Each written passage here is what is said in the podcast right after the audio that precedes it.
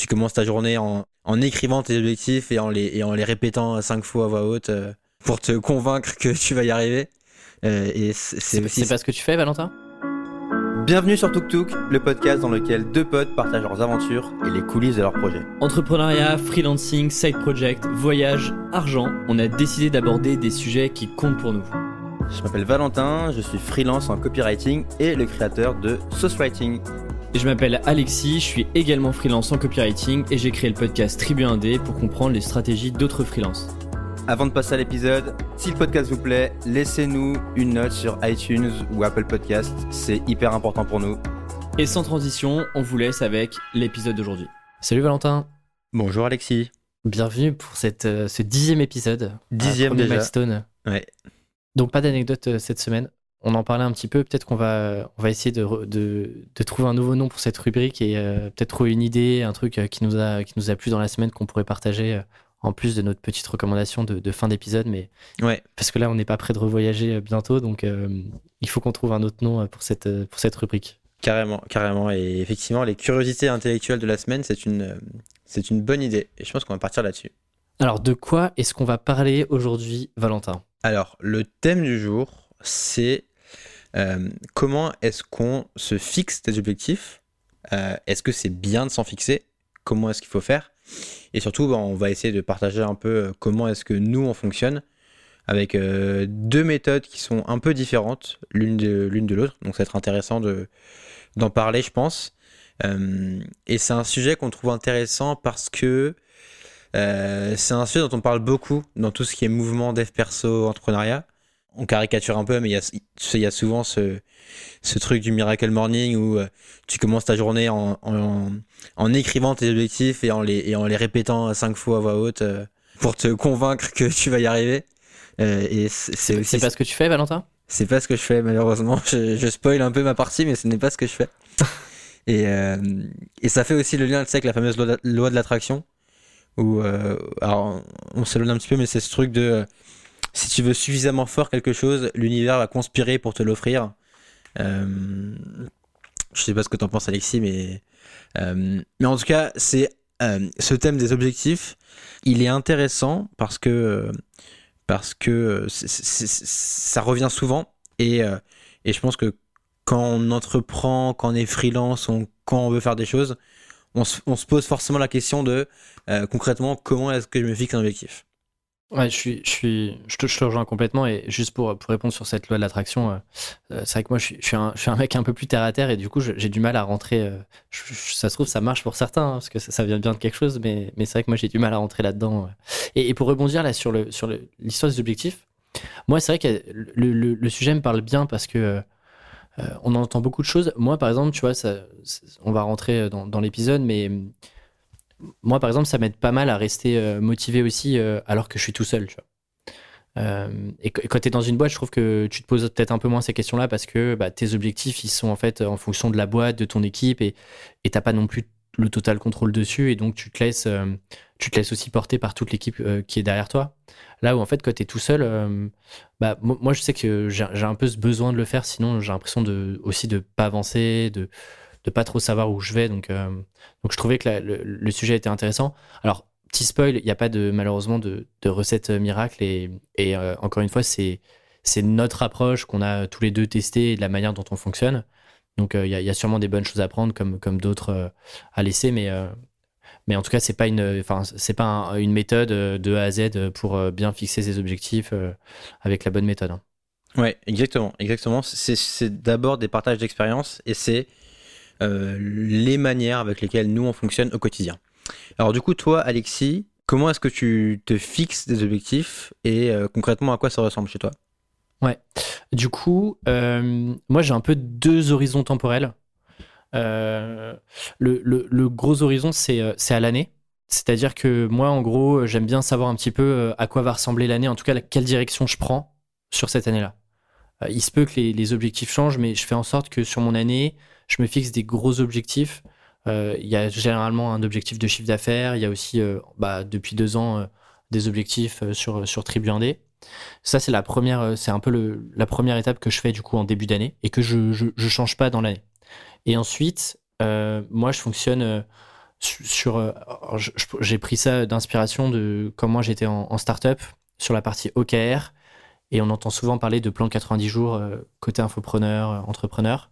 Et donc je fais un mix de ça et donc après j'ai des objectifs que je me fixe trimestriellement et qui me permettent justement de bah d'avancer sur un trimestre, donc 90 jours, ce qui me laisse suffisamment de temps pour, pour tester des choses. et j'ai quatre gros moments dans l'année dans lesquels je peux aussi me permettre de changer de direction pour encore une fois atteindre ces objectifs euh, à l'année. Et, moi, encore une fois, j'en ai vraiment besoin parce que si j'avais que mes clients, par exemple, et que j'étais pas au démarrage, bah, tu as tes clients qui viennent euh, plus ou moins régulièrement, des clients que tu as, euh, sur le long terme, donc tu, peux ne pas trop te poser de questions. Mais étant donné que j'ai ma partie freelance, la partie tribu indé, et que j'ai envie de, faire avancer ces deux projets-là, ces deux gros sujets en parallèle, bah, je suis obligé de me, fixer des objectifs pour savoir quel type d'action j'embarque avec moi à chaque trimestre, à chaque semaine, et comment j'alloue mon temps aussi, parce que sinon, en fait, euh, bah, euh, ça m'est déjà arrivé, je cours un peu partout, et du coup, euh, j'ai l'impression de pas trop avancer, et ça, je sais que ça joue énormément sur mon moral, tu vois, de me dire, ok, j'ai pas l'impression d'avoir avancé sur cette semaine-là, j'ai pris du retard sur ces trucs-là et tout, et en fait, je me sens, sens moins motivé, et du coup, moi, je sais que le fait d'être un peu cadré, et peut-être un peu trop cadré parfois, et du coup de pas trop laisser de place potentiellement à d'autres opportunités. Euh, mais je sais que ça, ça me rassure quelque part. Alors, si tu veux, on, pourra rentrer après dans le détail de comment je construis les plans 90 jours, pourquoi je le fais, etc. Mais, euh, mais voilà un peu les, c'est les deux gros, euh, c'est les deux gros, deux gros sujets à l'année et puis après au trimestre et puis bien sûr après la semaine pour, pour fixer bah, mes to do et puis mes, mes, routines, mes routines chaque semaine quoi. Toi, tu fonctionnes un peu différemment, non? Oui, moi c'est, hmm, bah, moi je suis, moins cadré que toi. Euh, alors après, je pense qu'on a des points où on se rejoint. Effectivement, moi, c'est un peu comme toi. Euh, j'ai un objectif à l'année avec euh, du chiffre d'affaires, même si j'ai peu de recul pour l'instant et donc c'est dur d'anticiper. Mais bon, j'ai, je me dis, voilà, ça serait bien que je fasse. Alors, c'est plutôt, pour le chiffre d'affaires, c'est plutôt au mois. J'aimerais bien faire X, X milliers d'euros par mois. donc, j'ai ça en vision. en long terme, j'ai effectivement alors moi, c'est un peu comme toi, j'ai d'un côté ma partie freelance, où là, ma vision long terme, c'est d'essayer de, bah de, de, continuer, de pérenniser mon activité à un certain niveau de chiffre d'affaires.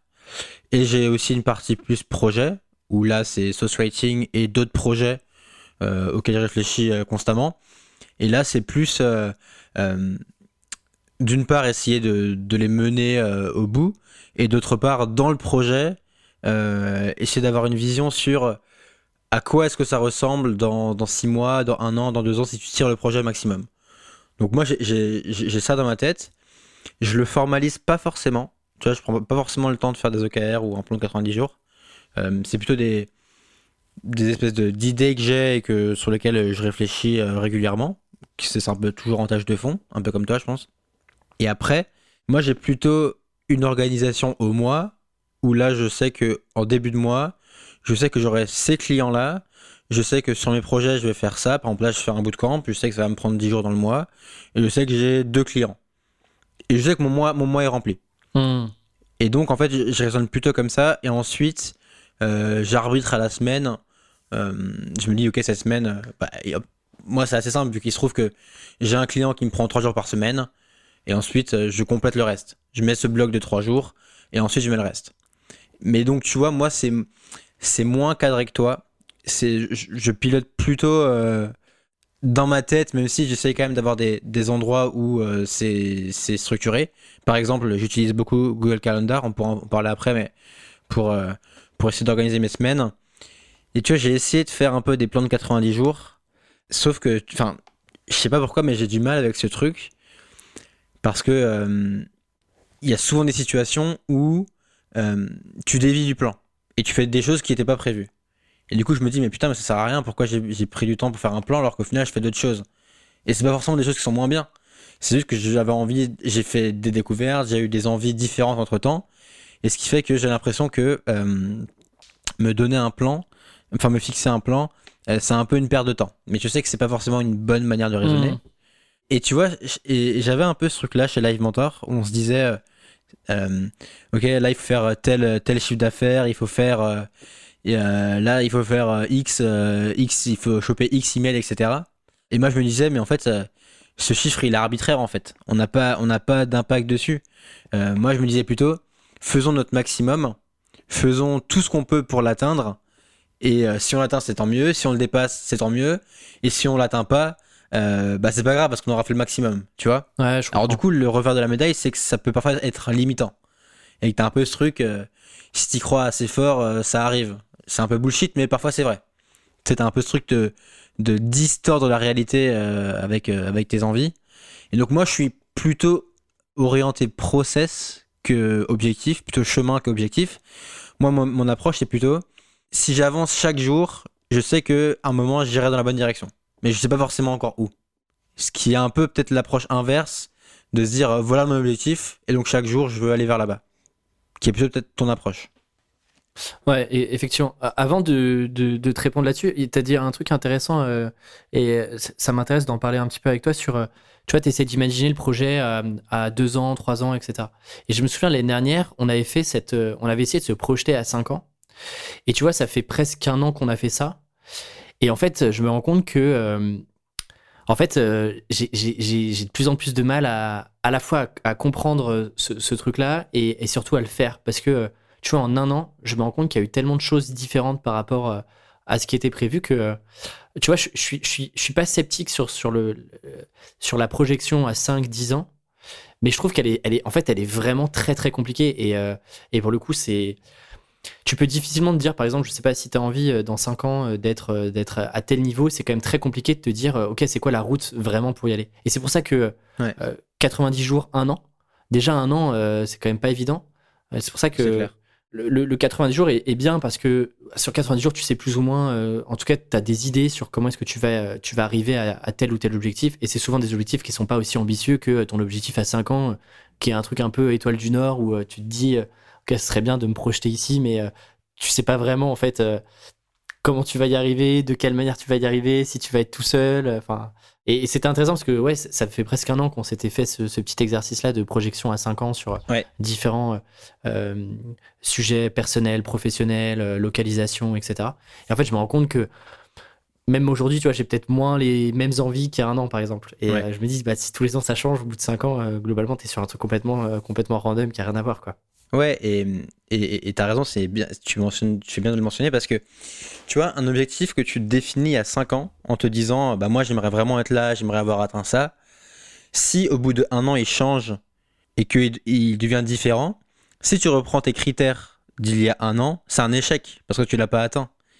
Alors qu'en fait, entre-temps, tes envies ont évolué, t'as peut-être appris d'autres choses, t'as découvert d'autres univers, et du coup, ce que tu disais il y a un an, c'est plus pertinent. Et c'est pour ça que effectivement, je, je- je- euh, il faut essayer de réduire au maximum le l'échelle de temps sur laquelle tu te tu- tu t'évalues ou t'essaies de te fixer des objectifs, euh, parce que parce que c'est à 5 ans, c'est très difficile. Alors, il faut quand même avoir un cap, je pense, de ce que tu veux faire et de là où tu aimerais être, mais il faut pas non plus que ce soit trop rigide. Et, Mm. et en fait, euh, si tu analyses froidement ce qu'on a fait il y a un an, cet, ex- cet exercice-là, tu peux dire en fait, on a juste perdu euh, du temps, quoi. Mm. Parce qu'au final, est-ce que est-ce que c'était utile? Je sais pas. Alors après, c'est toujours bien de s'interroger sur, sur là où tu veux être, etc. Et ça change euh, rarement radicalement. Bien sûr. Mais, euh, mais, mais du coup, ce que, ce que tu as dit, ça me, ça me fait repenser à la discussion qu'on avait eue avec euh, Alex Viseo à Bali quand on l'avait vu, qui nous demandait c'était quoi nos rêves? Et tous les deux, tu vois, on était incapables de répondre. Ouais, c'est vrai. Je sais pas si tu t'en souviens. Ouais, je me souviens, euh, je me souviens de cette Et, discussion. et, et il nous disait, mais les gars, qu'est-ce qui vous ferait kiffer dans, dans 10 ans, dans 20 ans? Où est-ce que vous voudriez être? C'est quoi le truc qui fait que, ok, vous avez réussi votre vie? Et moi, je disais, ben, en fait, il, il y a plein de trucs que je kifferais faire, mais il n'y a pas un truc, tu vois, qui me, qui me ferait penser que, ok, ça y est, j'ai gagné, gagné le game ou, euh, ou, ou j'ai pas un rêve, quoi, en fait. C'est con, mais peut-être peut que c'est très triste et peut-être que je suis quelqu'un de. Mais non, Valentin, mais non, je sais mais pas non. comment on pourrait qualifier ça, mais. mais mais, en fait, j'ai- pas un grand rêve, quoi. Et c'est. Ouais, c'est marrant. Mais tu vois, ce truc-là, c'est exactement le. On dévie, mais, mais je trouve vraiment intéressant. C'est exactement le même sujet que la passion. Parce que, en fait, je trouve que c'est trop catégorisé tes réflexions et tes pensées dans euh, bah, ce qui est des rêves, ce qui est des trucs business, ce qui est euh, des trucs perso, etc. Tu vois. Et en fait, euh, c'est le même sujet que euh, les mecs qui ont des passions et les mecs qui ont pas de passion, par exemple, tu vois. Et, euh, moi, et, pourquoi je te parle de ça? Parce que à l'époque où j'avais écrit un article sur justement la passion, etc. Bah, en vrai, j'étais à l'école encore. Et la réalité, c'est qu'en vrai, j'ai pas de grande passion, tu vois, sportive. J'ai jamais fait de, enfin, je me suis risqué à faire du piano sans grand succès. mais tu vois, j'ai jamais été un, un énorme passionné d'un truc à tel point d'en faire une obsession qui devient une passion. Euh, tu vois, euh, moi j'ai, testé euh, mille et un sports quand j'étais petit. euh, tu vois, je me suis jamais concentré sur un seul truc, etc. Et donc je trouve que ce truc de rêve, c'est la même chose que la passion. Je trouve que c'est enfermer quelque chose dans une case. Et donc quand t'as pas de rêve ou que t'as pas de passion, bah, en fait t'es un peu comme un con. Tu vois, t'es tout seul dans ton truc en mode putain pourquoi les autres ont des rêves et des passions et moi j'en ai pas. Et moi j'avoue que j'ai fait un peu le deuil de ça. J'ai pas vraiment de grands rêves. moi, j'ai juste envie, de- en vrai, j'ai juste envie de me faire kiffer et d'avoir un peu une vie bah, où, où certes j'ai des contraintes, mais je fais un peu ce que je veux, euh, je me soucie pas trop d'argent et tu vois, en soi c'est pas vraiment un rêve en tant que tel, tu vois. Ouais, bien sûr, ouais, c'est clair, mais, mais, mais, enfin, tous les deux dans la même vision, quoi. Mais ça, ça me fait penser encore à un autre truc, et qui est intéressant, c'est de. En fait, je trouve que c'est dangereux d'avoir un objectif ultime sur lequel tu bases tout ton bonheur. Parce que déjà, si tu l'atteins pas, t'es malheureux, alors qu'en soi, c'est une métrique externe, et que euh, les stoïques nous enseignent qu'il faut trouver son bonheur euh, dans, la paix intérieure. Il y a d'abord ça, et surtout, tu te rends compte que euh, le jour où tu atteins cet objectif-là, qui, il y a 5 ans, te paraissait euh, incroyable, euh, que c'était un rêve, le jour où tu l'atteins, d'un coup, tu vois, ta, ta vie a plus trop de but. D'un coup, euh, ok, c'est bon, t'as gagné ta vie, t'as as, gagné, t'as gagné le, t'as t'as battu le, le, le boss de fin, et maintenant tu fais quoi? Tu vois? Il faut, il faut se remotiver, tu peux pas juste ne rien faire. Euh, Holiday parlait de ça justement parce que euh, dans le documentaire Netflix sur euh, Taylor Swift, euh, elle explique que à 15 ans, son, son rêve ultime, son, tu vois, le, le, goal absolu euh, qui, sur lequel elle serait heureuse toute sa vie, c'est de devenir une, une star de la musique et de vendre des millions de CD. C'est ce qu'elle a réussi à faire. Et le jour où elle l'a fait, Et très tôt. ouais. elle s'est rendu, elle s'est rendu compte que la vie continuait, que il fallait trouver d'autres objectifs et que en fait, euh, oui, c'est cool sur le moment, mais il faut continuer à faire des choses, quoi. Et en fait, euh, tu tu t'habitues à ton quotidien, en fait. Tu t'habitues à, ce que t'as et t'as toujours besoin d'avoir un, nouveau truc, quoi. Et donc, euh, attacher ton bonheur, ta réussite à un élément externe, euh, tu vois, c'est un, peu vain, quoi. Et c'est pour ça, peut-être, que moi, j'ai un peu de mal avec, me fixer des objectifs chiffrés et, et- et concrets, quoi. Mm. Mais c'est un peu comme j'avais vu un excellent reportage sur les sur les la psychologie des, des gagnants du loto. Ouais. Et donc en gros c'est un, C'est un mec qui chose, suit euh, les gagnants du loto pendant un an après euh, après avoir gagné, tu vois. Et, et en fait c'est des c'est des mecs qui euh, et des, des nanas d'ailleurs, mais c'est des gens qui euh, presque pendant toute leur vie ont joué au loto et donc avaient ce rêve ultime de de devenir millionnaire. Et en fait tu te rends compte que les mecs en fait sont presque parfois en détresse psychologique parce que bah, ils se disent que ok euh, j'ai passé euh, j'y ai pensé toute ma vie super fort à jouer tous les jours à, me contraindre à faire cette routine d'aller euh, gratter de, mettre les numéros etc et en fait je l'ai et bah, ça change pas grand chose et du coup tu dois t'es obligé de te re de, réfléchir à ok c'est quoi l'étape d'après et donc tous ces gens là sont accompagnés par des psychologues justement pour pour préparer l'après l'après euh, l'après gagnant loto euh, millionnaire quoi et c'est assez euh, assez intéressant parce que en fait tu peux tu peux transposer ça à, plein plein de choses et effectivement euh, Taylor Swift est, aussi un, très bon exemple quoi Mais je trouve que ton, ton parallèle est vraiment excellent parce que c'est l'exemple ultime de. euh, le, en fait, tu, tu te mets à la place de ces gens-là qui vont au bar tous les jours et qui jouent au loto pour espérer être millionnaire. Ils se disent le jour où je gagnerai 10 millions d'euros, mes soucis seront terminés, j'aurai plus aucun problème et ma vie sera accomplie, tu vois. Genre, je serai heureux à vie. Et en fait, tu te rends compte que c'est pas le cas. Et, et justement, bon, déjà, euh, la richesse vient avec d'autres problèmes, mais d'un coup, euh, tu peux pas, tu peux, en, ta- en tant qu'être humain, on ne peut pas ne pas avoir d'objectif. On ne peut pas euh, juste vivre comme ça et, et- et ne rien vouloir, quoi. Il faut toujours un truc qui te motive, ou il, faut- il faut, euh, il faut toujours une hygiène de, de faire des choses. Et en fait, euh, le jour où tu deviens riche, tu t'habitues à être riche. Et ensuite, une fois que c'est ça, tu, tu attaches ton bonheur à un, un objectif plus grand. Si t'as un million, ok, bah maintenant il m'en faut 10. En fait, c'est illusoire, t'en as pas vraiment besoin. Mm. C'est juste que euh, c'est ton cerveau qui te, qui, qui te piège un peu par rapport à ça, quoi. Mais, mais c'est clair. Et du coup, moi, je pense que j'ai une, euh, j'ai un truc un peu exacerbé là-dessus sur le fait que bah, pour avancer, il faut que tu te. On a tous chacun des objectifs, mais qu'on s'est peut-être jamais écrit, etc. Mais on a besoin d'avancer vers quelque chose. Et du coup, moi, je pense que j'ai. Enfin, j'ai ce truc où j'ai toujours besoin de de comprendre pourquoi je fais les choses et du coup d'y attacher potentiellement un, un, but à chaque étape, tu vois. Et moi, je me souviens quand je faisais par exemple du sport. Mais je pense que c'est sain. C'est sain Quand je faisais du sport, euh, je me souviens quand je faisais de la, natation quand j'étais plus petit, euh, j'avais toujours cet objectif de OK, je veux faire ma première compétition. Euh, et, pour n'importe quoi, en fait, je, me suis toujours dit OK, j'aimerais aller là. OK, étape d'après, bah, une fois que je l'ai atteint, je, fais ça. Et donc, bah, sur le côté business, j'en ai, j'en ai encore plus besoin. Et c'est peut-être aussi ce qui me frustrait quand j'étais dans, mes précédents jobs où, ce truc-là était pas du tout, piloté, par exemple. C'était pas dans la culture de la boîte. Et, euh, par exemple, on était peut-être sûrement sur un, système un peu à la Live Mentor où il y avait. Il n'y avait pas de grands objectifs euh, bien chiffrés où on se disait, OK, voilà la route qu'on va être tenté de prendre pour y aller. Et du coup, moi, je me sentais moins confortable là-dedans parce que j'avais du mal à savoir dans quelle direction il fallait que j'aille pour, euh, pour avancer correctement, tu vois. Et me dire, OK, c'est bon, le process est plutôt bon, Alexis, fais-toi confiance et avance, quoi. Ouais, alors non, justement, Live Mentor, c'était pas ça.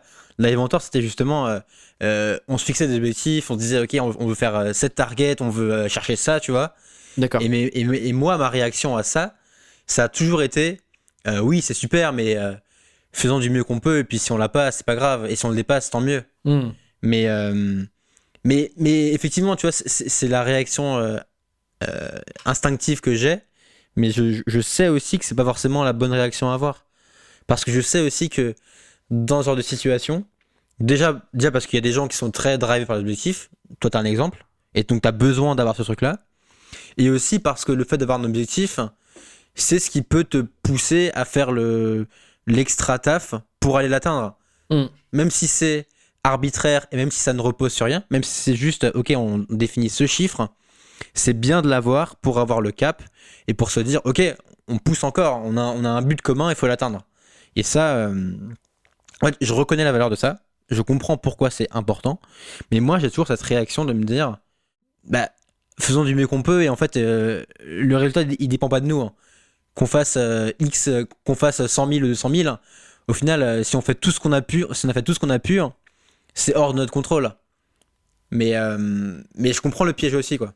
Ouais, mais tu vois, mais moi pour me dire que j'ai fait le maximum, bah, je dois me dire, tu vois, ça me rassure par exemple de me dire, si tu veux, on pourra en parler, mais moi, un de mes objectifs euh, généralement, à chaque 90 jours, j'ai trois grands objectifs. Donc là, par exemple, les objectifs pour ce mois-ci, c'est de, réduire euh, la partie freelance, c'est d'augmenter la newsletter à, à 2000 abonnés de mémoire. Et euh, le troisième, c'est d'avoir terminé d'écrire 30 000 mots. Et du coup, sachant que j'ai ces trucs-là, bah, en gros, ça me permet de me dire, OK, bah, est-ce que chaque semaine, je, suis, je suis potentiellement sur la bonne courbe? Ou alors, du coup, il y a des choses qui vont pas et donc, euh, je dois euh, peut-être améliorer ce truc-là, peut-être euh, tester autre chose, peut-être revoir une idée. Et du coup, ça ne veut pas dire que je vais atteindre tous ces objectifs-là, mais en gros, ça me donne plutôt un cap pour me dire, voilà la direction. Et il y a un autre truc aussi, et, j'en parlais dans, la newsletter de, cette semaine dans Tribu 1D, c'est que moi, j'ai toujours eu quand même du mal à rester concentré sur, sur un projet, tu vois. Euh, et, tout à l'heure, tu disais, euh, euh, parfois, tu as une idée que tu as envie de tester, et donc du coup, bah, tu te reposes la question de l'intérêt d'avoir fait ces objectifs-là, si tu testes d'autres idées, etc. Et moi, je suis un peu comme toi. J'ai, tu vois, j'ai toujours des trucs où je me dis, ah tiens, ça, il faudrait que je le fasse, etc. Et du coup, ces plans de 90 jours-là me forcent à me dire, non, ok, est-ce que cette idée-là va me permettre d'avancer vers tel ou tel objectif que je m'étais fixé? Si oui, ok, je vais voir comment je l'inclus dans mon planning. Et sinon, eh ben, je le note quelque part et je verrai euh, si c'est toujours intéressant dans 90 jours et si ça peut euh, servir un autre objectif que je me serais fixé sur les 90 prochains autres jours. Mais en fait, ça, c'est un truc où euh, moi, je sais que ça, ça m'aide vachement à. c'est presque un peu, un peu froid, mais de me dire, OK, est-ce que cette nouvelle idée est une bonne idée maintenant ou pas? Et du coup, je reste concentré et je prends. Ça m'évite de, tu vois, de prendre trop de décisions un peu à la volée chaque semaine. Et ça, c'est pas mal. Enfin, de mon point de vue, moi, ça m'a vraiment aidé là-dessus, quoi. Ouais, mais t'as raison, parce que je trouve que euh, t'as toujours les qualités de tes défauts et les défauts de tes qualités. Et, euh, et, les, qualités du, de mon système, c'est que c'est flexible et que, euh, et que je dépends pas d'un truc externe. Par contre, les, les, les défauts, c'est que bah, euh, tu manques de structure, tu manques de cadre, et parfois euh, tu, tu, fais des choses qui étaient peut-être pas prévues et qui sont pas forcément bien à faire.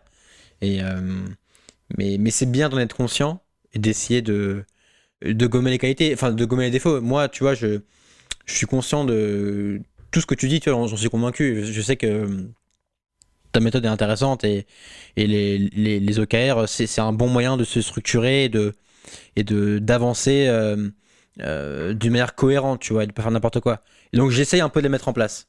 Mais, euh, mais j'ai ce naturel qui est plutôt de me dire euh si t'écris chaque jour, ça ira dans la bonne, dans la bonne direction. Tu vois, ça c'est plutôt mon approche, quoi. Ouais. Mais, en vrai, enfin, c'est une approche qui est très cadrée et qui correspond pas à tout le monde. Tu vois, par exemple, moi, euh, à l'inverse, euh, tout le monde parle souvent de la méthode Pomodoro comme un truc incroyable et tout. Moi, j'ai jamais réussi à la mettre en place, tu vois. Genre, ça ne marche pas avec moi, quoi. Moi, je, je euh, j'arrive pas à me dire, ok, toutes les 20 minutes, t'arrêtes, tu fais une pause, etc. Soit parce que bah, je suis dans un truc et en fait, ça me, euh, ça, me saoule d'être dérangé euh, dans un, dans un, je sais pas, dans une, dans une phrase ou dans un, dans un mail que je suis en train d'écrire et, du coup de faire cette pause là. Et à l'inverse, bah du coup après je gratte trop sur ma pause et, euh, en fait ça m'aide pas parce que du coup je, suis, moins productif. Mais donc en fait il y, a du bon et du moins bon et, et, moi je sais que ça m'a aussi aidé un peu comme un, tu vois, c'est comme si j'avais un, une personne externe à moi qui me dit euh, Alexis oublie pas de faire ça parce que par exemple moi sur l'année 2019 que je me suis lancé en free je bossais souvent de la maison.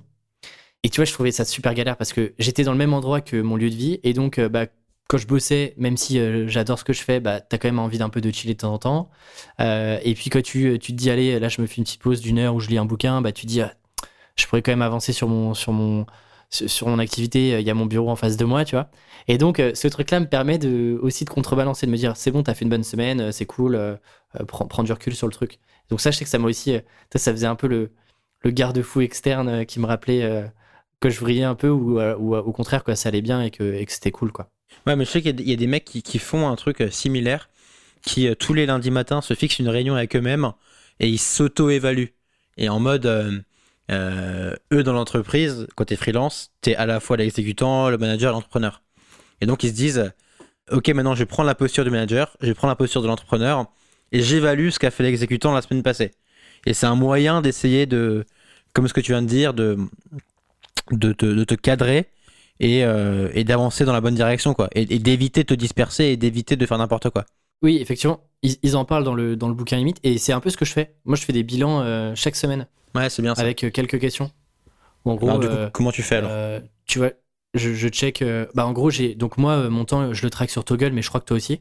Ouais, je le fais plus du tout là pour le coup. Ok. Bah, du coup, je traque euh, pas tout mon temps, hein, mais, euh, mais les grosses tâches, enfin les tâches, par exemple, je vais pas mettre à traquer que je fais, euh, que je fais de la veille ou que je fais autre chose, mais plus les trucs vraiment quand je suis sur mes, mes, trucs clients, quand je, quand je bosse sur Tribu 1D, le podcast, etc. Tu parles de Et la coup, veille digitale semaine- Exactement. Non, ce mot, ce mot Et- veille me fait marrer, excuse-moi. bah, ouais, du, du sourcil, je sais pas comment on pourrait l'appeler, mais bref, sur, c'est- sur ce truc de veille-là. C'est c'est ces gens-là au taf, tu leur demandes ce qu'ils font, ouais, je, je fais beaucoup de veille, euh, beaucoup de veille média. en gros, ils font rien. Ouais, c'est vrai. Mais bref. C'est vrai. Et, et du coup, ouais, je- genre, en gros, je me pose des questions chaque semaine où je me dis, qu'est-ce que, de, de quoi je suis content? Euh, C'est quoi un peu Là, je regarde mon toggle aussi pour me dire, bah, le temps que j'ai passé sur mes projets, euh, euh, est-ce que c'est plutôt cohérent par rapport à ce que je m'étais dit en début de semaine, de, sur quoi j'avais envie de travailler? Par exemple, est-ce que j'ai suffisamment travaillé sur le bouquin et, et moins sur, euh, sur des projets clients? Euh, Comment est-ce que aussi j'ai avancé sur mes grands objectifs de 90 jours? Donc, ça me permet toujours de revenir sur ces objectifs-là.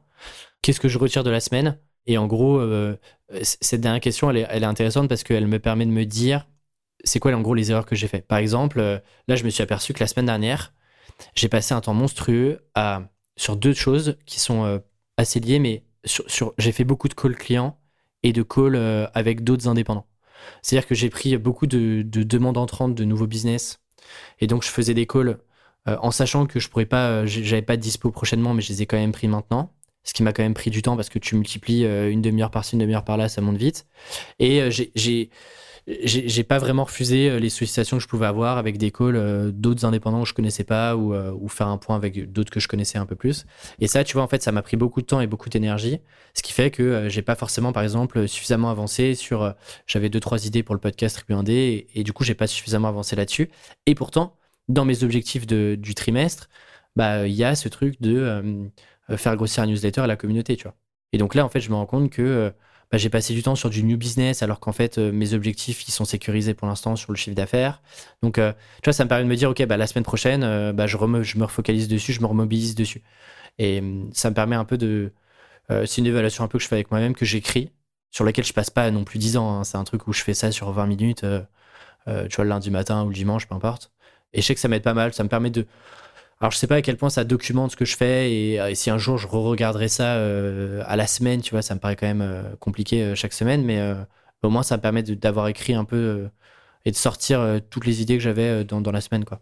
Ouais, non, mais c'est un, un bon truc à faire. Moi, je le fais aussi, mais de manière plus dans ma tête. Où bah, à la fin de la semaine, je sais si je suis content de moi ou pas, je sais si j'ai fait ce que je devais faire ou si je suis en retard sur certains sujets. Donc euh, je le fais. Mais je pense que c'est bien, enfin c'est comme tout, hein, c'est bien de le mettre par écrit, c'est bien de se poser pour, euh, pour le faire. Mais il faut pas que ça te prenne trop de temps, tu vois. C'est ça, c'est ça. Moi le truc c'est que ce que j'ai peur avec ça, c'est qu'au final tu te retrouves à passer euh, lundi matin, tu fais ton bilan, euh, tu, tu, fais ton, tu prévois de la semaine. Vendredi après, tu fais ton bilan de la semaine passée. Euh, mercredi, tu fais un, tu sais, tu fais un, point d'étape. ensuite, tu passes une heure à revoir ton notion. Et ensuite, euh, tu, tu classes tes articles sur Pocket ou Instapaper. Et voilà. Et en fait, tu bosses plus après. C'est clair. Donc, donc je pense qu'il faut, il faut bien choisir ses batailles. Ça a beaucoup de valeur de le faire, c'est certain. Euh, mais tu vois, effectivement, le faire, euh, prends un ou deux trucs maximum, que ça te prenne 10-20 minutes par semaine. Et c'est top de le faire. Hein. Franchement, c'est trop cool. Hein. Mais, j'avais essayé plein de trucs avant. Euh, avant, j'écrivais beaucoup. Je crois que je le faisais aussi, mais je faisais un peu de journaling où j'écrivais un peu ce que j'avais fait dans la journée. Donc, je faisais ça le lendemain. Et en fait, je me suis rendu compte que j'arrivais pas à le tenir plus de, plus de deux mois globalement et qu'en fait ça me prenait beaucoup de temps et, et ça m'apportait pas tant que ça versus faire un truc à la semaine où globalement je me souviens juste des, des deux trois trucs intéressants euh, euh, des réflexions et effectivement parce que tu peux vraiment passer tes journées à faire le bilan de ta journée à planifier ta journée d'après à revoir tes hmm. objectifs et en fait bah du coup euh, l'objectif de ça c'est quand même d'être plus efficace sur ton boulot. Donc, si en fait c'est de rajouter 4 heures de, boulot un peu inutile par, par jour, c'est effectivement c'est pas le. Et, et c'est d'ailleurs c'est d'ailleurs un, des penchants de, tous ces sujets de productivité, etc., où, où tout le monde en parle et, c'est souvent les, personnes qui, euh, qui passent beaucoup, beaucoup de temps à, à setup, à, à, mettre en place, à prévoir, etc., et qui sont moins dans l'exécution, quoi. Ouais, bien, je sais plus dans quel épisode on en parlait, mais c'est ce truc-là de. De, tu sais, tu tombes amoureux de l'outil hein, et tu, tu, passes plus de temps à être sur l'outil, à le paramétrer, à le peaufiner, qu'à bosser vraiment.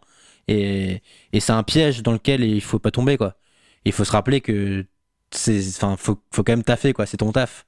Et même si c'est kiffant de, de faire des outils, de faire des petites réunions comme ça, il faut, il faut, il faut, enfin, il faut toujours garder en tête l'objectif et, et, tu sais, raisonner un peu en 80-20, quoi. Ok, est-ce, est-ce que ça me rapporte vraiment Qu'est-ce que ça me rapporte Est-ce que c'est vraiment utile pour, pour moi, quoi? Et, et, toi, du coup, par exemple, tu vois, si tu prends une semaine, euh, euh, une semaine type, euh, genre le, le lundi et tout, T'as quoi T'as une vision sur ta semaine quand même Tu sais un peu ce que tu dois faire dans la semaine ou t'es plutôt euh, chaque jour tu te demandes euh, euh, bah ok sur, quoi je bosse aujourd'hui Comment est-ce que toi tu arrives à un peu du coup avancer à moduler tes semaines par rapport à, tes projets? Bah comme je te le disais, j'ai une vision globalement au mois. Là par exemple tu vois on est le on est le 6 juin. en gros depuis depuis une deux semaines je sais à quoi mon mois de juin va ressembler. Je sais pour quel client je bosse en freelance. Je sais je sais quel type de temps il me reste. Euh, et comme je te dis, en fait, là, euh, je, cale mes missions freelance, où là j'ai un, client à raison de 3 jours par semaine. Je cale ça dans mes, dans mes semaines, et ensuite je remplis des blocs autour, avec différents éléments. Là, je sais que je commence également un bootcamp la semaine prochaine, donc lundi. Donc je sais que ça va me prendre du temps sur les 10 jours. Et en fait, j'ai cette vision globale au mois, et donc, euh, je pilote grosso modo comme ça. Je, sais quand, quand est-ce que je peux prendre de nouveaux clients, quand est-ce que je peux pas en prendre. Là, je sais que je peux pas en prendre. Mais il m'arrive de faire des calls comme toi.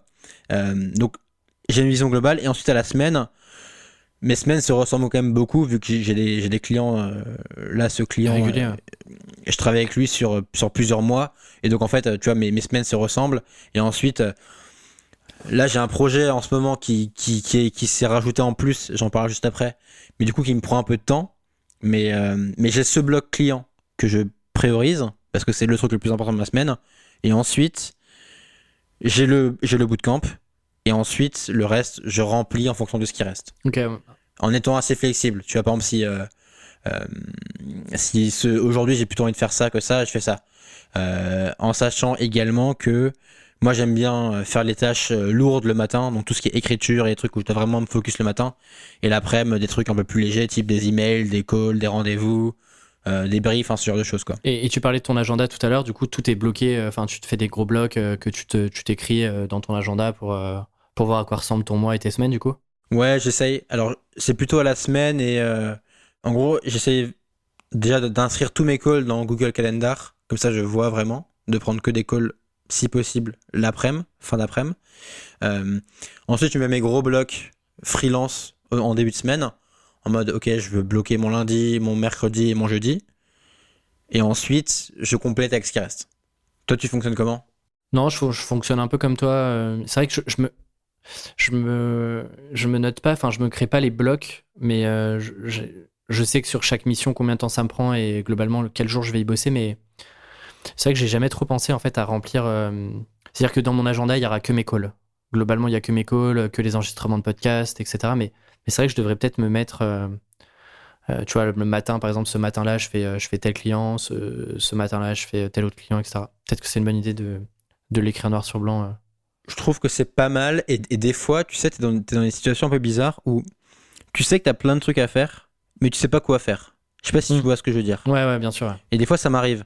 Et juste le fait de, euh, en mode no-brainer, je l'ai marqué dans l'agenda et du coup, je fais ça, ça réduit un peu les questions que tu te poses et, et c'est plus direct. Et pour, euh, pour faire la boucle là-dessus, c'est là aussi, euh, c'est vrai que c'est un des arguments que, que j'avais pas énoncé, mais les objectifs me permettent d'être un peu no-brainer aussi. Ouais. Parce ouais. que je sais que bah, pour atteindre ça, globalement, il faut que j'ai plus ou moins X, tant d'augmentation de la newsletter tous les, toutes les semaines. Et donc, bah, pour ça, je sais que faut que je ship la newsletter, il faut que je la mette en article, il faut que euh, je- je- j'essaie de trouver des choses pour les, pour les rendre un peu plus virales, pour les partager, etc. Donc, euh, ça me permet aussi d'être parfois no-brainer sur, euh, sur certains sujets. Ouais. Ouais. Pas tous, mais. euh, Ouais, c'est clair. Est-ce qu'on a fait le tour sur ce, sur ce thème, Alexis? Écoute, ouais, si- s'il y en a qui écoutent, le, qui, qui écoutent et qui ont d'autres approches différentes de- des nôtres, moi je suis toujours curieux de voir un peu, d'a- d'aller prendre un peu à droite à gauche, peut-être tester des choses aussi. Donc euh, n'hésitez pas à, à nous envoyer un petit message euh, sur LinkedIn, Twitter ou peu importe, euh, avec un peu vos techniques si vous avez euh, un ou deux grands principes que vous utilisez pour euh, soit vous fixer des objectifs ou alors euh, peut-être que vous vous fixez pas d'objectifs et que vous avancez très bien et que vous êtes, euh, vous êtes très bien comme ça. Euh, du coup, euh, on est, on est preneur de témoignages. On veut savoir. On passe à la section euh, challenge. Allez, allez, en plus avec une bonne nouvelle pour toi, non? Ah, bonne nouvelle, euh, c'est pas encore fixé, mais alors moi effectivement j'en ai pas encore parlé ici, mais je suis en train de euh, de, de finaliser l'acquisition d'un bien immobilier. Voilà, c'est, je pensais pas dire ça euh, aussitôt, mais euh, À quand la formation, Valentin? Quand est-ce que tu nous mais du coup, euh, formation de- pour de- devenir entier ouais, bah, je suis en train de tourner les vidéos là, j'attends d'avoir- les clés de l'appartement, mais effectivement formation de devenir entier immobilier en trois étapes faciles, sans bouger de son canapé. Sans argent. Sans investir d'argent et sans appartement. Voilà. Euh, non, mais du coup, plus sérieusement, effectivement, je, euh, je profite d'être chez mes parents là en Alsace, à Mulhouse, pour ceux qui connaissent un petit peu peut-être, euh, pour acheter un appartement, vu que les prix sont vraiment pas chers du tout. Euh, J'en ai, visité 4-5. Il y en a un euh, particulièrement qui m'a plu. Euh, D'ailleurs, je vais raconter, euh, parce que c'était marrant comment ça s'est passé. Donc, je visite à Mulhouse. Euh, mon, objectif, c'est d'acheter un, studio ou un petit appartement entre 20 et 30 mètres carrés. Il faut savoir qu'à Mulhouse, ça coûte absolument rien. Ça coûte, allez, entre 40 et 50 000 euros. Donc, le mètre carré est entre 1000 et 2000 euros. Vu que c'est un studio, c'est souvent plus cher au mètre carré parce que c'est plus petit, mais, bref, c'est c'est cet ordre de prix-là. Et en fait, un bien à 50 000 euros, ça fait un remboursement de entre 200 et 300 euros par mois en, fonction de la durée du prêt. Et tu peux le louer à entre 300 et 350 euros. Donc ça te coûte rien, tu as un cash flow positif et tu fais un peu d'argent. Donc, euh, donc je vise ce genre de bien au centre-ville. Euh, et donc là, j'en ai visité un euh, samedi dernier qui correspondait à mes, critères, qui était bien placé, qui était au centre-ville, qui était en plus il était déjà meublé, il n'y avait pas de travaux, l'immeuble était nickel, il y avait il y a un petit balcon. Et, euh, et quand je demande la visite au gars, il me dit, euh, il me dit samedi, c'est samedi à midi. Euh, mais en fait, on peut pas, on peut pas, on peut pas dé- décaler l'heure parce que il fait toutes les visites d'un coup. Et donc je me suis dit, ok, on va être à, on va être à 10 sur la visite quoi. Ouais. Et, et donc j'y vais samedi. Et en fait, j'arrive à midi pile, ponctualité alsacienne. Et mais je suis le premier. Je suis le premier et donc il me fait visiter tout seul l'appartement. Et donc, euh, donc je le visite, il est top. En sortant, je me dis, euh, ok, je pense que je suis chaud, je vais faire une offre. Et en descendant, je vois du coup toutes les autres personnes qui attendaient en bas pour la visite aussi Il y avait combien de personnes? Une dizaine de personnes. Et tu vois, euh, j'ai repéré des gars qui avaient typi- typiquement le profil investisseur, quoi. Genre, tu sais, le petit blazer et tout. euh, genre, ils savaient ce qu'ils voulaient, quoi.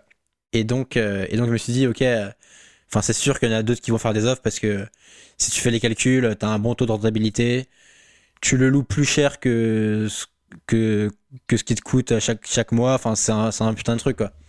Et donc, j'en j'en parle à mes parents parce que mon père s'y connaît un peu en immobilier et on en discute. On dit vas-y bah écoute euh, rappelle-le fais-lui une offre. Fais-lui une offre au prix. Euh, au début mon père me dit essaie de gratter 2000 euros. Je dis bon ça sert à rien. On va, on va pas prendre le risque de le perdre pour 2000 euros quoi et du coup je l'appelle donc l'appartement est à 50 000 euros pile Euh, je l'appelle je lui dis écoutez euh, je- on vient de le visiter je viens de le visiter il y a une heure là euh, j'ai envie de vous faire une offre ça m'intéresse etc il me dit euh, bah appelez- attendez rappelez-moi je suis avec d'autres acheteurs potentiels qui me font aussi une offre Aïe, aïe, aïe. mais tu vois, je l'avais senti. Et, et du coup, je, je le dis à mon père. Et mon père me dit Ok, bah, mets, mets 500 euros de plus dans l'offre. Et donc, le mec me rappelle. Il me dit Ok, faites-moi votre offre par email. Donc, dans la foulée, je lui envoie un email. Euh, 500 euros de plus. Donc, 50 500 euros. Il me répond Il me dit euh, Donc, on était samedi après-midi. Il me dit euh, Merci pour votre offre. J'apprécie le, montant. Euh, je réfléchis et je, vous, en reparle ce week-end. Je, vous en reparle en début de semaine. Et donc, euh, donc euh, lundi soir à 22h, il m'envoie un email en me disant que c'est bon, mon offre est retenue, euh, que le prix a fait la diff parce qu'il a eu 6 offres au prix, donc à 50 000 euros, et moi j'ai fait l'offre à 50 500 euros. Tu sais que ça, Valentin, c'est un tips euh, que tu peux vendre. Hein Exactement, bah ça, ça sera euh, euh, dans les coachings de ma formation. Euh, ah, non, donc mais- pour 500, pour, à 500 euros près, t'as eu la- l'appart. Ouais, c'est ce qui a fait la diff. Il m'a dit Vous êtes très bien positionné par rapport aux autres. J'ai 6 offres au prix à 50 000 euros. et tu vois, moi, euh, 500 euros sur 50 000 euros, c'est rien, tu vois. Bah oui, enfin, oui, oui, donc, pour le coup, et oui. donc, et donc, et donc, bah, très content. Et en plus, le mec m'a dit. Euh, D'ailleurs, euh, ça me fait penser que je pense que le prix de l'appart n'est pas assez élevé, mais, mais j'ai la flemme de refaire toutes les démarches. Donc, euh, donc j'étais plutôt content. Ok, bon, bah, bah écoute, bon, bon premier investissement, Valentin. Ouais, bah, je suis assez content. Félicitations. Maintenant, euh, merci. Maintenant, il faut, il faut valider le financement, qui n'est pas chose facile quand tu as un freelance avec 6 mois d'activité. Mais, euh, mais, mais j'ai bon espoir que ça se fasse assez rapidement là. Et euh, mais c'est vrai que ce truc-là, euh, on l'a, c'est une première euh, pour toi et pour moi. J'en suis pas encore là, mais moi je vais, euh, à l'inverse, il faut que je, je- il faut que je trouve un, un nouveau logement. Ouais. Euh, et, et du coup, la, la- la dernière fois que j'ai pris un logement, j'étais encore en, j'étais encore en CDI. Du coup là, je, je sais pas trop. je pense que j'ai envie de tester deux trois techniques sur mes dossiers. J'en reparlerai si ça fonctionne bien. quoi Comme ça, ce sera le petit Allez. tips tuk tuk. Euh, Tease-nous un peu. pour avoir un petit dossier un peu euh, irrésistible, comme, comme, comme dirait certains. Tease-nous en une. Mais, euh, mais du coup, ouais. Mais, mais, mais du coup, ouais, euh, c'est pas simple, à mon avis, pour. euh, quand t'as quand assez peu de. Quand t'as moins de 3 ans d'activité et tout, euh, écoute, tiens-nous au courant de, sur le prêt et tout, si ça a été une galère euh, une fois que tu l'auras que tu l'auras débloqué. euh. Yes. Et toi alors, du coup? Le challenge du moment. Écoute, euh, bah, du, coup, du coup, moi, c'est euh, c'est un truc un peu plus pragmatique, enfin un peu moins, un peu moins sympa. Mais euh, on, en parlait juste avant d'enregistrer l'épisode. Mais en gros, moi, je me suis aperçu d'un truc, c'est que. et c'est très positif, attention, c'est pas encore une énième critique, mais sur, ces, sur ces derniers mois-là, bah, tout le monde a compris que. il fallait quand même avoir cette résilience-là, potentiellement diversifier ses activités, etc. Et du coup, il y a de plus en plus de personnes qui se sont mises à, à créer du contenu, que ce soit euh, de la newsletter, euh, des communautés, euh, bref, plein plein de choses en dehors de leur, de leur cercle initial et qui notamment ont commencé à monétiser aussi des choses. On en parlait dans dans l'épisode sur la passion économie, ce que je trouve super cool parce que bah, du coup ça donne accès à plein d'autres choses qui sont vraiment intéressantes. Mais le, je trouve que le revers de ça que que je- je constate maintenant, c'est que du coup, je suis invité dans plein de communautés je reçois plein de newsletters. Et du coup, tu vois, je commence à avoir cette anxiété euh, de contenu en me disant, euh, il y a énormément de contenu, j'ai pas le temps de tous les lire. Euh, et tu vois, presque ce faux mot, tu vois, de se dire, mince, est-ce que je loupe pas la petite pépite, le, petit, tu vois, le petit Slack un peu sympa où je peux trouver de l'info ou la, ou la, petite newsletter que j'ai pas eu le temps de lire et qui traîne dans ma boîte mail. Du coup, tu vois, j'ai presque cette anxiété de me dire, je, je sais pas, pas, tu vois, un peu comme tu sais pas parfois par où commencer dans tes tâches, bah là c'est euh, je sais pas par où commencer, qui suivre euh, comment est-ce que je peux réduire le nombre de personnes que je suis pour euh, revenir à un truc beaucoup plus restreint que j'avais avant le confinement par exemple.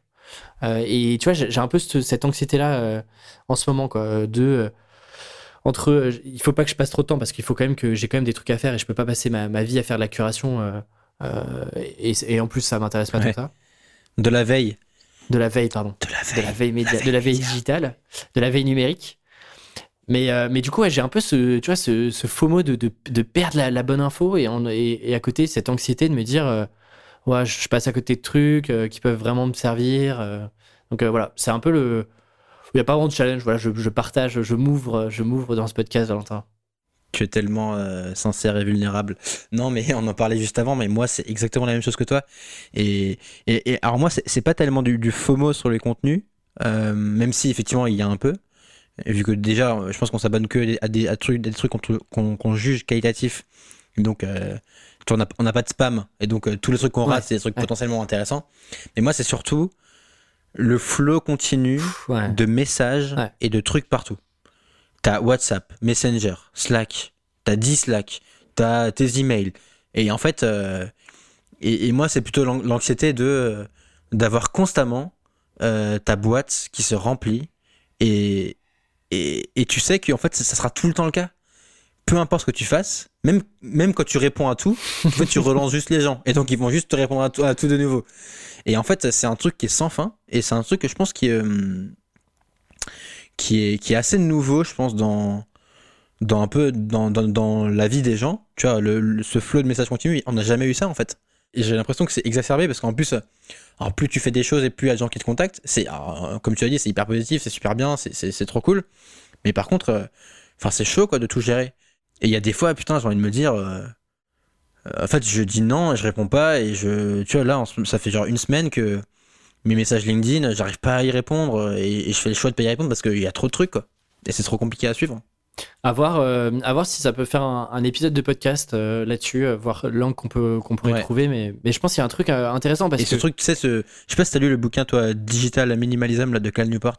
De Newport, non, il est bien ou pas? Bon, je pense que, enfin, il recoupe pas mal avec Deep Work. Si tu l'as lu. Ouais. En fait, l'idée, tu l'as compris, tu, vois, tu, il faut faire une détox digitale. Et en fait, je me dis que la solution, est-ce que c'est pas juste euh, radicalement de, de couper LinkedIn, de couper ça, tu vois Mais c'est compliqué parce que nos activités dépendent de ça. C'est ça. Mais, euh, mais la solution, c'est de. Cal Newport, je crois qu'il est sur aucun réseau social, quoi. Il est pas sur Twitter, il est pas sur LinkedIn. Et en fait, il fait le choix de se focus sur ce qui est important, ses articles, et tout le bruit qu'il y a autour, parce que c'est du bruit au final et tu, tu, le coupes quoi. Ouais, en fait, je, suis assez d'accord avec toi et, euh, et, en même temps, je crois que t'en parlais, je, je sais pas avec qui t'en parlais, je, me demande si t'en parlais pas avec euh, Benjamin de la newsletter Plume, Plume Attitude. Ouais. Où, c'est un peu comme, tu vois, quand un mec comme ça te dit euh, que qu'il est, il est nulle part, c'est comme le mec qui dit de suivre ta passion et, et, quand il a réussi en gros. Effectivement, c'est vu que ce gars-là est sursollicité, que potentiellement les opportunités, il, il, en a comme il veut, bah, il a pas trop besoin de rentrer dans le jeu, de. c'est vrai de petits réseaux, de, de discussions, de prendre des opportunités, parce que dans tous les cas, il en a, il en a un faut continuer. Et c'est Oussama Amar qui disait, par exemple, que euh, il se fixait toutes les semaines, il disait voilà, j'ai deux heures où je vide ma boîte mail. Si au bout de deux heures, j'ai pas terminé, tous les autres mails, je les supprime. Ouais, c'est bien de faire ça. Hein. Et en vrai, c'est radical, mais, mais moi, tu vois, je suis, je suis moins à l'aise dans ce truc-là parce que je me dis, bah, il y a peut-être une opportunité, euh, tu vois, on est, on est no et donc je me dis, bah, peut-être qu'il y, y, a des gens. Euh, avec qui on va pouvoir échanger, qui vont nous faire découvrir d'autres choses et tout. Et donc, tu vois, moi, j'ai plus ce truc-là où j'arrive, enfin, j'aurais du mal à me dire, euh, ok, vas-y, euh, je supprime tout d'un coup, je réponds à plus rien et tout. Donc, euh, j'ai du mal à trouver le, juste milieu, mais, mais ça peut faire les. Je pense, on a, on a un peu de matière pour en faire un, bon épisode là-dessus. Ouais. Gardons des vies, mm. ouais. Gardons des vies. Ok. La petite reco. Section recommandation. Et eh ben moi, du coup, j'ai lu Autoportrait d'un faussaire que tu as recommandé dans le dernier épisode de Tuk Tuk, il me semble ou dans l'avant-dernier Alors? Et écoute, euh, très bien, très bien, très, euh, très satisfait. Euh, c'est marrant parce que le style est hyper simple et le style est hyper direct. Il y a des moments, tu vois, on dirait presque que c'est un enfant qui l'a écrit. Et, mais par contre, l'histoire est, est assez dingue. Et du coup, je suis allé voir un peu des, des, des, des interviews de lui et tout, c'est assez marrant. Et, et donc, c'est un livre que je recommande. Et d'ailleurs, je, on va en parler dans un, épisode suivant certainement, mais je pense que je, vais me mettre à faire des petits résumés de bouquins de nouveau. Et, euh, et, celui-là, j'ai pris le temps de le résumer parce que qu'il est vraiment intéressant. Ouais, pour le coup, euh, et tu vois, moi qui connais pas grand chose au marché de l'art, en fait, tu te rends compte que euh, bah, c'est quand même pas un marché, enfin, c'est un marché où, bah, comme, comme n'importe quoi, mais tout est, euh, tout est imbriqué et, et tout le monde est dans les. En gros, c'est un faussaire, donc euh, donc c'est c'est quelqu'un qui vendait des faux euh, tableaux, enfin, des, des copies ou des. Non, Non. c'est pas des copies. À la manière de. C'est pas des il copies, signait c'est des à la manière de. voilà, c'était à la manière d'un Picasso et donc il complétait souvent des collections qui existaient déjà avec des tableaux que, par exemple, un, un, un Gall ou un, un Picasso aurait peint potentiellement. Et ce qui est dingue, c'est que même les, euh, les descendants de ces peintres, de ces artistes-là, Ouais, euh, parfois étaient soit dans le coup, Ouais. et donc ils acceptaient de, de dire que c'était des faux parce que pour la cote du, du peintre c'était intéressant, soit en fait euh, ils doutaient complètement de, du fait que ce soit un vrai ou un faux. Quoi. Et c'est. En vrai, le, le livre est vraiment passionnant. Il y a des bonnes anecdotes et il est assez court en plus. Ouais, il, se- il se lit très vite. Mais tu vois, j'ai été surpris de, de la faible condamnation qu'il a eue. Il a pris que 3 ans, dont, dont 2 avec sursis ou un truc comme ça. hein. C'est rien du tout. Ouais, mais je crois que c'est parce qu'il a. euh, euh, je crois qu'il s'est engagé à, à aider euh, le, la, la justice et dans, dans, dans le bah pour, pour repérer les faux en fait. Et je crois qu'il travaille encore avec, avec eux et tout. Mais c'est ouf. Enfin, moi, pour avoir déjà été à Drouot, dont il parle souvent, qui est C'est une, où ça? une, une maison de vente aux enchères à Paris. Où ça? Je me demande si c'est pas à côté de Temple. Et, et en vrai, c'est assez dingue, quoi. C'est hyper réputé. Et en fait, bah, il, il raconte que dans certains catalogues qu'il reçoit encore aujourd'hui, bah, il voit qu'il y a des faux, quoi. Il voit qu'il y a des tableaux à lui qui se baladent dedans. Et c'est quand même, c'est quand même incroyable. Ouais. C'est des trucs qui se vendent parfois à plusieurs centaines de milliers d'euros. Donc c'est c'est assez dingue, quoi. Et toi? Écoute, moi, je vais recommander un podcast. Euh, je pense que j'en avais pas encore parlé euh, sur Tuk Tuk, mais, euh, mais j'ai bientôt terminé. Donc, c'est, donc le podcast s'appelle Primo. Et c'est, c'est, une, c'est une collaboration entre une maison d'édition, Robert Laffont, les éditions Robert Laffont, et puis le, le studio euh, euh, qui euh, Nouvelles Écoutes. Ok.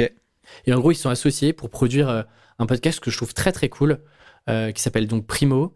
Et l'idée, c'est que tu suis trois primo écrivains, donc primo auteurs. Deux, j'envoie. Euh, deux, il y a un concours qui est organisé par Robert Laffont pour euh, justement euh, choisir trois nouveaux auteurs. Et donc, c'est de ce moment-là jusqu'à la publication finale. Et ce qui est intéressant, c'est que déjà, tu comprends tout le parcours d'un écrivain et la relation que tu as entre un éditeur et l'auteur, qui est assez intéressante. Et surtout, euh, ce que j'aime beaucoup, ça m'a beaucoup rappelé le podcast euh, Startup de Gimlet, où en fait, tu as plein de conversations off, euh, notamment sur le jury du concours, sur des négociations. Et donc, ça change de, de l'interview ou d'un ou d'un monologue. Ouais. Là, tu as plein de petits moments euh, euh, sonores où tu, vois des, des, off, où tu sens que ça a été enregistré pendant une réunion, etc. Et donc, euh, je trouve que ça s'écoute comme une série. Il y a 16 épisodes de, de 20 minutes chacun. Et, euh, c'est vraiment, euh, enfin, je trouve ça vraiment très très bon. euh, pour ceux qui connaissent pas trop le milieu de, l'édition et de l'écriture, c'est vraiment très cool. Et, euh, je sais que, je sais pas si tu connaissais toi Val, mais, euh, mais ça, ça pourrait t'intéresser vraiment. J'ai entendu parler, ouais, mais effectivement, tu me donnes envie de l'écouter et je pense que je vais l'écouter. Moi, j'avais écouté un autre podcast, je sais plus comment il s'appelle, de, euh, sur des bouquins. On, en avait, je t'en avais parlé il y a quelques semaines. Euh, C'est, pour le coup, c'est des interviews. Je crois que c'était le podcast de Lemo. Ils ont un, ils ont un podcast Lemo? Je sais plus. Mais en tout cas, c'était dans, dans ce délire-là et, euh, et c'était une fille qui partait à la rencontre d'auteurs. Et, euh, et pareil, niveau son, c'était assez travaillé. Des, tu, tu, tu voyais des moments que t'as pas d'habitude dans, dans une interview. Et, et c'était pas mal. Mais en tout cas, c'est, c'est une belle initiative de la part de maison d'édition de, de faire ce genre de truc, quoi. ouais, pour C'est le un bon moyen euh, de, promo- de promouvoir des bouquins, quoi.